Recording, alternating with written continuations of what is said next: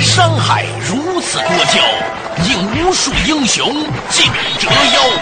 数风流人物，还看我是梁冬。大家好，我是吴伯凡。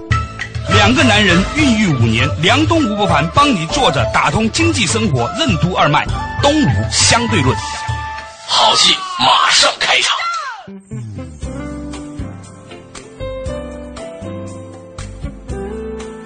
作者打通经济生活任督二脉，大家好，欢迎收听《东吴相对论》，我是梁东，对面的依然是二十一世纪商业评论发起人吴伯凡，老吴你好，大家好。哎，在互联网时代，尤其是移动互联网时代，我们的注意力和我们的精神、我们的思考力全部都碎片化了，好像很多人大概每平均六分钟就会刷一次微信和微博，哎，看一看有什么新的事情发生，总是张着耳朵去观察，等候着世界的大事的发生。嗯，但是呢。好像昨天发生了什么大事儿，今天你问他，他都已经完全忘记了。嗯，就他包括我。呃，对，他这里头是一个技术问题。据说啊，推特的那个创始人呐，嗯，他发明的这种一个就是让信息不能够超过一百四十个字，是吧？就是这不能够超过两分钟能念完的那个字数。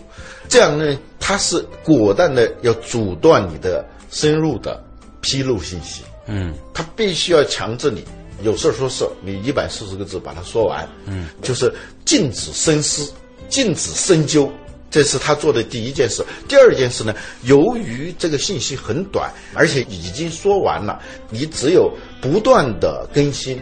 更新的频率尽可能的高，你才可能更多的被人看到。嗯，如果你更新的频率低的话，你完全是沉底的，大家是看不到你的。这样呢，一个就强制你发短信息，第二强制你多发信息，多发信息。他们说，从产品经理的角度来看，这是一个了不起的发明。他就一个让发送信息的人跟他的这个产品之间的粘性大大增强。嗯。第二呢，就是当接受信息的人呢，也同样是这个粘性要大大的增强。不是说一个朋友他以前开车恨红绿灯，后来不恨红绿灯了，就是因为他恨不得希望有个红绿灯赶紧出现红灯以后，他可以刷一下微博，要不然他车停不下来，他没法看嘛，是吧？所以从产品经理的角度，这个是个了不起的发明。它能够把很多其他的那 Web 一点零的那种方式的那种网站全部给干掉，但是它带来的其中一个结果就是，令到大家都开始用碎片化的方式表达，碎片化的方式接收，而且呢，你为了能够让你的东西被更多人的转发，更多人评论，你有意无意的去揣度别人想。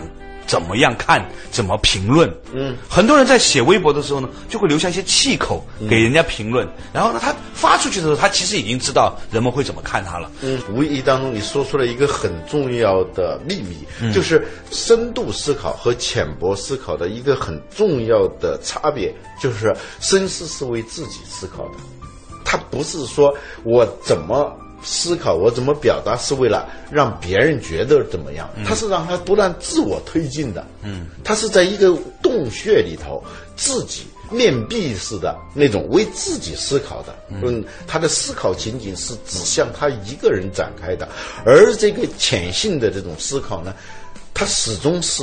要诉诸于别人的，就像我听一个朋友讲，他的一个同事挺有意思，他每天呢，尤其是周一，他一定要穿上新的衣服，带着新的包，他还故意赶在那个即将要迟到的最后一刻，大家都到了，然后他进来的时候，来一场小型的发布会，哎，时装发布会是吧？这个时候，当有人关注他的时候，有人对他进行点评的时候。他就特别爽，他其实他花的几千块钱、上万块钱，就是为了那个电瓶。套用昆德拉的那个话来说呢，就是说，如果那种关注的眼光少了一点点的话，他的空气就会稀薄一百倍，就到那种状态。后来大家知道他的诉求的时候，产生了两极分化，就有时候呢，就大家合谋起来，装着视而不见。你知道，他一天都沉浸在这种郁闷当中，然后实在忍不住了，就会主动的。你们觉得我这个包多少钱？然后有人更坏，说你这个 A 货吧，三百多吧 的，他就会特别难受。这就是一个呢，就是我们越来越希望被关注、被点评、被点赞，哪怕是被骂脑残，也还挺高兴，是吧？被关注了嘛。另一方面呢，我们也会习惯于以这种。要不是点赞，要不是骂脑残的这种方式呢，来给出一个反应，就是我们对世界的反应变得越来越零和一了，我们就不太需要思考了。你想零和一有什么好思考的？嗯哼，你不需要制定思维议程，嗯，这个议程是别人给你制定的。为什么我们每隔六分钟要刷新一下微信？是因为我们头脑中没有议程，没有自我驱动的一个思维议程，所以我们就需要赶紧，哎。这会儿又无聊了，我得看看上面在说什么东西。没有的话，真的是很难受。除非你在飞机上，除非是没有网的情况下。那么到这种时候呢，就是导致我们的知情意啊，就知识变得同质化、嗯，浅薄化，情感也变得简单化，点赞和脑残嘛，是吧？意志变得非常的薄弱。总的来说，无论是知还是情还是义，这三者都朝这个浅薄化方向发展。但是，嗯，就是老吴你在讲到这些的时候呢，我同时两个声音在告诉自己，嗯，一方面呢，就是它的确是一个人类的悲剧，似乎呢我们在朝着越来越浅薄、越来越碎片、越来越片面、越来越标签化、越来越简单化这样一个方式去走。另外一方面呢。我们似乎又看到了一种绝处逢生的可能性。也许当人们都变成这样充分的共享的时候，它和合出来了一种更高的智慧，也不一定。这世界哪有好事儿，哪有坏事儿呢？作者打通经济生活任督二脉，东吴相对论。思维为什么需要自我驱动的议程？习惯了浅薄思维的大脑，为什么总会同时呈现知识同质化、情感简单化、意志脆弱化的趋势？为什么说互联网正在把我们分裂成敏感慈悲和麻木不仁的两个人？人收集、囤积、存储信息的过程，为什么就是把它埋葬的过程？真正深度的幸福，为什么是无法展示的？欢迎收听《东吴相对论》，本期话题：改变人脑的电脑之下期。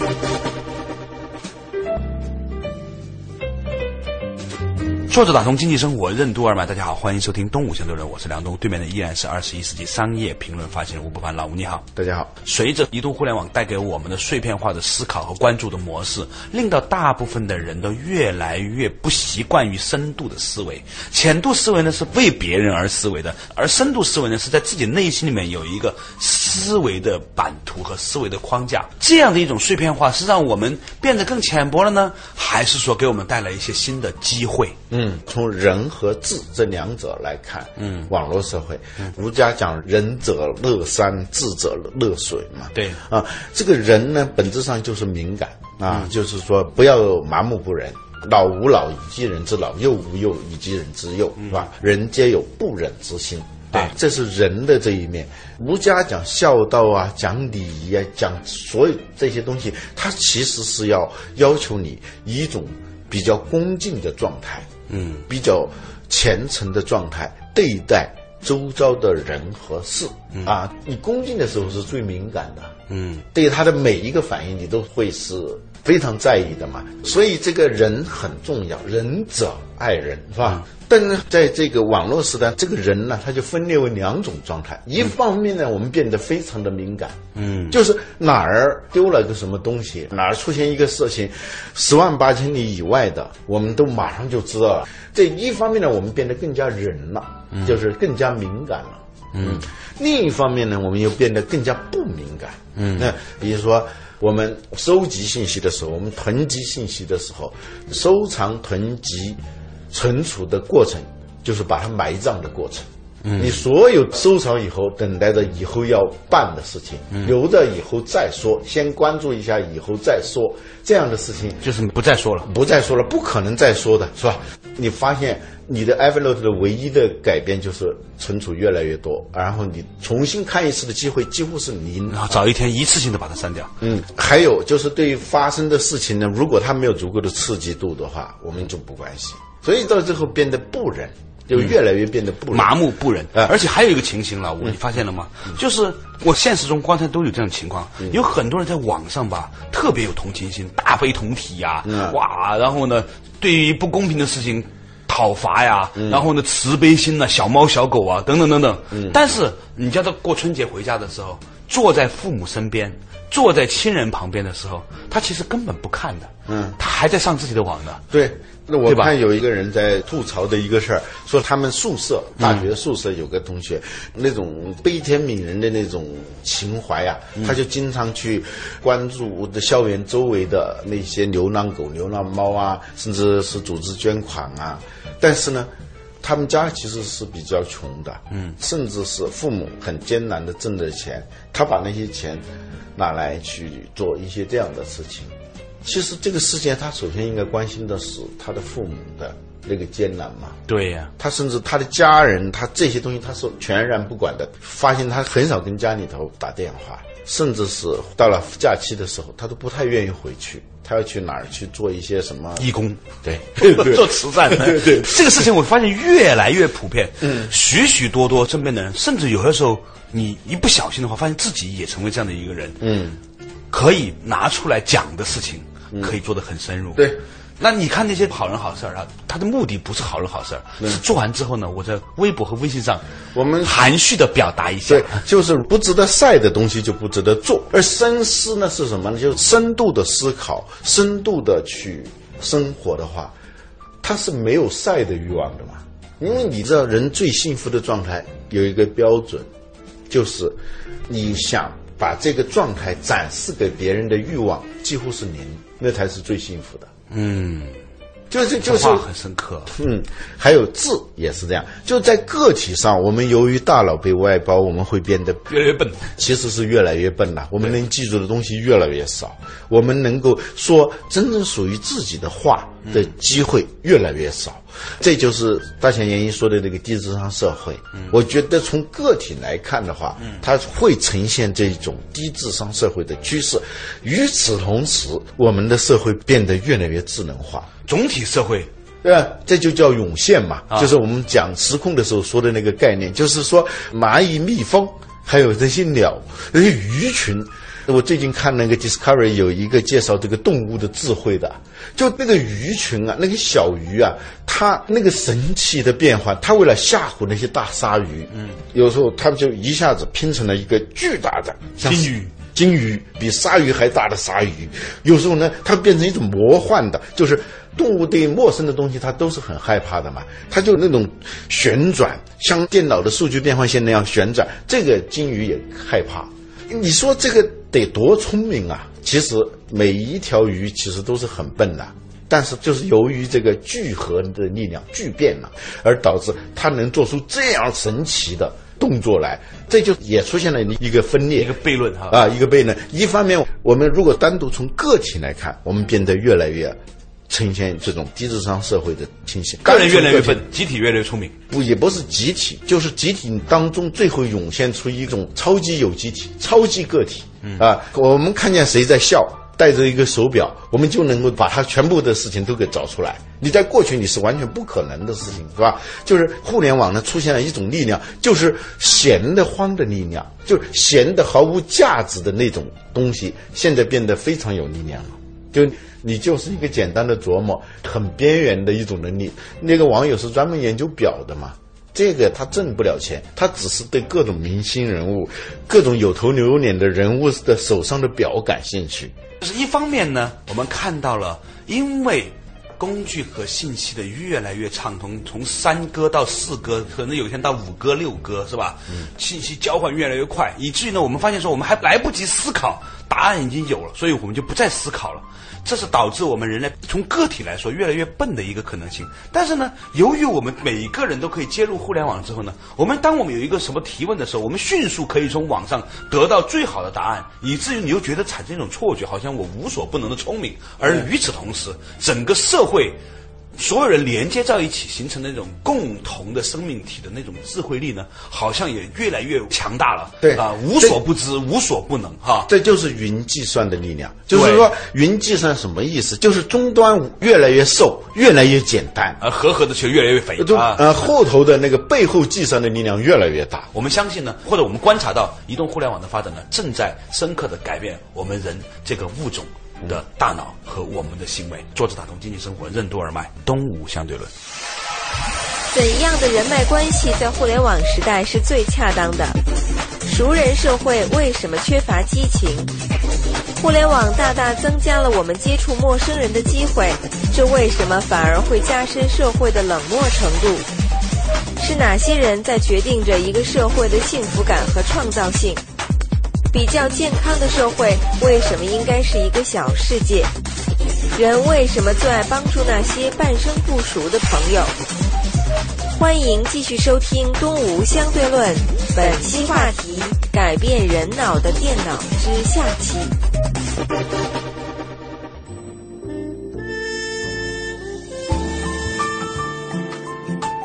作者打通经济生活任督二脉，大家好，欢迎收听《东吴相对论》，我是梁东，对面的依然是二十一世纪商业评论发行人吴伯凡，老吴你好。大家好，互联网，尤其是移动互联网呢，给我们带来了无比聪明的一个接入，让我们每一个人似乎对世界无所不知。另外一方面呢，我们似乎呢又下意识的拒绝了深度的思考。但是作为单个个人，好像显得越来越笨了。嗯，而另外一个呢，就是这是一个不可抗拒的一个时代，每一个人都被裹挟其中。那么，我想。向您提个问题，就是在这样的一种大的技术背景和社会背景的过程当中，我们作为个体的人，我们应该保持一种什么样的人际关系和思考力是最恰当的、最舒服的、最有意思的？嗯，其实关于社会结构的这种变化吧，它跟大脑的变化是相关的。有一个也是国外的研究啊，提出了一种演变路径吧。对。最早的，比如说，在一个封闭的体系里头，在那种原始部落里头，人的状态，它是一种叫洞穴人的状态。就比如说山顶洞人，嗯，或者是元谋猿人，他们其实都是生活在一个洞穴里头。也就是说，这个群体呢，他熟悉到不能再熟悉了，就是一群人啊，吃完拉屎全一块儿。对，你知道这个对我们一般人现在是受不了的。曾经啊，我们二十一。派驻香港有个记者站嘛，嗯，因为香港的房子很贵啊，对，所以你也就是租的呢，最好是既能办公又能住。你要这两一分开，那成本很高。后来他们去的人跟我讲啊，他们会到恶心的地步。为什么？你知道？白天那几个人在一块工作，晚上那几个人住在一起，每一个人对另外一个人的那种了解程度，已经到了那个就是令人发指的地步。对。我想原始社会也是这样，后来呢就发展到农业社会，人与人之间开始有距离了，但是呢大家很熟悉，嗯，在这个熟人社会里头呢，它提供的是安全感，嗯，信任，嗯，它合作起来比较方便啊。但是呢，熟人社会一个问题，就人们信息过度重复，人脉过度重复以后，你交往的欲望都不强。甚至是不是交往的欲望强不强的问题，是想躲避的问题。所以在乡村里头是不大有可能有酒吧这种地方的嘛，是吧？大家都很熟，你还到一个酒吧里去，咱们去坐一坐，是吧？那不可能的嘛。就是你在酒吧里面主要是要认识陌生人，是吧？对对对。所以这个熟人社会里头呢，你很难遇到一个就是 surprise，没有惊喜，没有突然改变你的思维方式。改变你的知识结构，改变你的情绪状态，甚至是人生观、世界观的这样的人脉，嗯，不大可能。在一个创造性的社会里头，你一定是要超越熟人社会的，要让这一个交往的面要扩大。对。但今天的网络社会是一个什么状况呢？是一个无限扩大的可能，就是说，你可以去跟地球的另一端的什么人，就可以在瞬间你就可以相遇。嗯。而且相遇到可以从完全不认识到非常亲密的关系，就在物质层面上你可以做到非常的亲密，嗯，但是还是个陌生人嘛，那肯定是个陌生人，你完全不了解他。这由于你经常遇到陌生人的时候，时间长了你就会冷漠。所以哪那么多熟？是吧？生命热能就那么点儿，全烧干了。对那我们现在到了什么阶段呢？我们应该是一个什么样的状态是最好？现在就是说，由于这个网络的出现，我们接触陌生人的机会大大增加。嗯，就把一下子我们能够轻易的从一个熟人社会进入一个完全充满着陌生人的社会。对这是好还是坏呢？其实最后的结果，这些社会学家认为。其实是一个比较可怕的，嗯，就是你没有激情了。就一个社会里头好不好，是以这个社会有多少热心人，嗯，来衡量的。你觉得这个社会幸福不幸福？嗯，呃，人们有没有创造性？嗯，就是一个事情能不能很快的做起来，是取决于这个社会有多少热心人。什么叫热心人？就是有激情的人。就是在交往当中能够保持持续的激情的人，我们不可能对完全不相关的人去保持激情，我们呢又不可能对特别熟的人保持激情，所以呢，他一个比较健康的社会应该是一个什么呢？王丁丁他认为就是一个小世界，小世界是什么呢？就是它会有熟人社会的很多的特点，就是说我们会形成一个部落。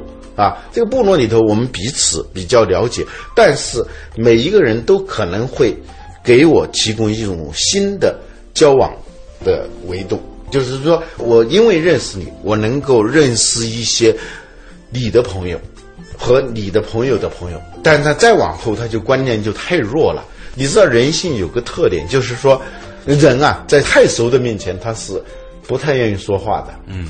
因为都已经说过了嘛，是吧？你别说了，你早就说过了。那是那个孩子跟父母是最容易说这种话的，是吧？你这话说几十年了。对你别问了，说多了你也不懂，是吧？我们跟熟人往往形成这么一个就冷漠无语状态，就太熟的人，然后呢，跟太陌生的人肯定也是一种无语状态。嗯，你说什么呢？嗯，所以人最有交往、表达、社交激情的是那种半生不熟的状态。嗯，比如说这一桌子上有几个熟人，嗯，又有几个熟人的熟朋友朋友，在这个时候，他能形成一种人的激情会焕发起来，而且人对于太熟的人的帮助的动机和愿望，过去以为都是大家都爱帮熟人，特别熟的人，不愿意帮完全不熟的人，是吧？其实呢，现在社会学家的研究表明。人最爱帮的人是那些半生不熟的人，就你的朋友，我通过你认识的某个朋友啊，嗯，他具有某种交往的拓展的空间、想象的空间，他能够把我们的已经消失的这个激情、这种热心适当的调动起来，调动起来。对，如果形成这样一个小世界，那是最健康的。对我听出来了，这事儿吧，也是一个理想状态，因为呢也控制不了。你会发现呢，大部分的人。你也没有办法真正的处在这样一种完美状况，这些就是都是在研究史里面，或者说在社会学家的心里面的理想国。在某种程度上来说，我只能看着这个世界一步一步的，包括自己滑向更加碎片、更加浮躁、更加不靠谱的时代。然后突然有一天就觉得再也不能这样了，把手机一摔，关个三个月，然后出来之后发现自己成为一个原始人，也就是这个样子吧。好了，感谢大家收听今天的《动物相对论》，我们下一期同一时间再见。本节目由二十一世纪传媒制作出品。